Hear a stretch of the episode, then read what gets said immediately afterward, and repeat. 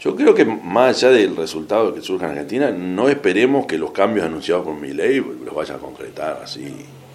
Hasta el punto que empezó a matizarlos todo ahora. Que rompía relaciones con los comunistas, chinos, que rompía. No, ahora no, ahora ya cambió. Este, porque tendrá mil cosas, pero bobo no es. Este, entonces, tampoco pensemos que el resultado, que todavía falta para, para, la elección argentina y puede haber algún, algún dato.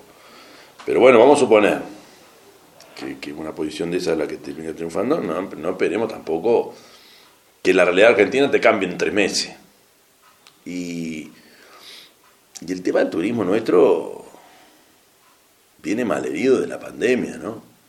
Muy malherido y nunca levantó, porque no hubo ningún fondo extraordinario destinado a levantar ese, ese aparato. No hubo. Como pueda. Este, es que, la línea del gobierno es no gastar. Entonces, por no gastar, este, dejaste todo como venía, que te arregle el viento. Yo creo que ahí venimos muy, muy, muy mal heridos y no va a ser fácil. Cayeron mucho. Se apuesta a un turismo de cierta élite, está bien, es una apuesta fuerte. Eh, y eso aparentemente rinde. Este, no puedes creer que por la diferencia de precio haya gente que, que viene y consume en Uruguay. Bueno, pero hay gente que lo suficiente cantidad de plata. Eh, pusiste el tema turismo, por eso me, me detengo un poco en él. Hay que cuidar algunas cositas que tenemos, el tema seguridad, mira que... Eh, ¿Está bien el uruguayo hoy? ¿Eh? ¿Está bien el uruguayo? No, no. ¿Cómo está? Lo que pasa es que hablar del uruguayo, yo te puedo hablar de algún uruguayo que está fenómeno, ¿no? Está cada vez mejor. Hablemos eh, del promedio, del trabajador, no, no, estudiante. A ver, la consecuencia de, la política económica llevada adelante por este gobierno que hoy está, dejó por el camino a mucha gente. El salario recién va a llegar a los niveles del 19 eh, ahora, el 24, o sea que tuvimos tres años en un pozo. Eh, cientos de mil uruguayos ganando menos de, 25 mil pesos.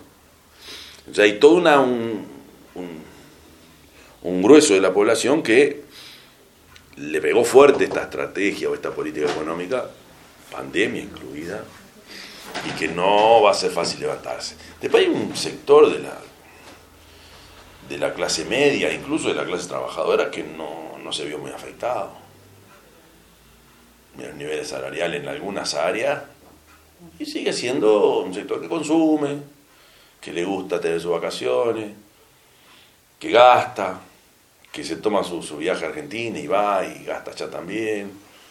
Alguien que tiene un sueldo apenas ajustado no cruza. Este, es bastante más, más complejo y más amplio de lo que pensamos. O sea, al grueso de la población le ha ido mal. Hay sectores, por supuesto, si pensamos en, los sectores eh, altos de la economía o sectores exportadores, por poner un ejemplo, le ha ido muy bien. Ahora están entrando a preocuparse por alguna señal de fea, pero hay gente que normalmente no le va mal. Pero la riqueza creció en mil millones de dólares. O sea que hubo gente que pudo hacer mucha plata, mientras que el salario caía, o sea que fue bastante desparejo el crecimiento. Entonces hay sectores altos que, que más allá de que hoy están muy enojados con algunas cosas, este, le ha ido bien. Y después un sector de la clase media que, este, si vos mirás los, los ajustes salariales y todo eso, no han bajado. ¿no? Este, y ahí tenés también este, un sector de la economía que eso tiene, es, es minoritario. ¿no? La gran mayoría, y lo más preocupante es que los sectores más golpeados, la, pobreza en Uruguay tiene rasgos de niño, como se dice, ¿no? Entonces ahí la preocupación es el, futuro inmediato. Ahí está, ahí está uno de los agujeros que hay que poder resolver, ¿no? Porque no solo ha habido sectores sociales que quedaron desplazados, sino que mirando a futuro no hay estrategia de reversión de eso. Por eso fundamental cuando se asuma un nuevo gobierno. Ojalá lo pudieran hacer ellos. este, darle una vuelta de tuerca. Si a esto le agrego que venimos de tres años de sequía, con niveles de producción bajísimos, una productividad que se enterró y que en la rendición de cuentas no hay ningún artículo que esté pensando en levantar este muerto que quedó. Estamos hablando de, dos millones y medio de toneladas, creo que eran, de grano, van a ser 600 mil y los efectos en el ganado, por ejemplo, en la carne, se van a sentir el año que viene y el otro. Que tiene que ver con el entore, que tiene que ver con el engorde. O sea, un terremoto nos pasó para arriba y, no ves, no hay nada este, por aquello del cuidado del déficit fiscal que tampoco lo están pudiendo sostener, que va a aumentar un poco. Entonces, este, si se pudiera hablar del uruguayo, el Uruguay está peor. Vamos a discrepar quizá si vos agarrar a alguien del gobierno te, va a decir la pandemia. La pandemia.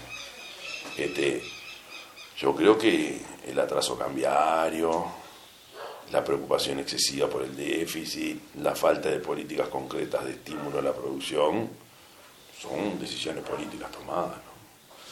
Entonces ahí habrá que, habrá que ser creativo y tratar de frenar este, este tobogán eh, y bueno, hacer que, que los sectores más, más más perjudicados puedan tener una oportunidad, porque después de caer muchos de ellos no levantan nunca más.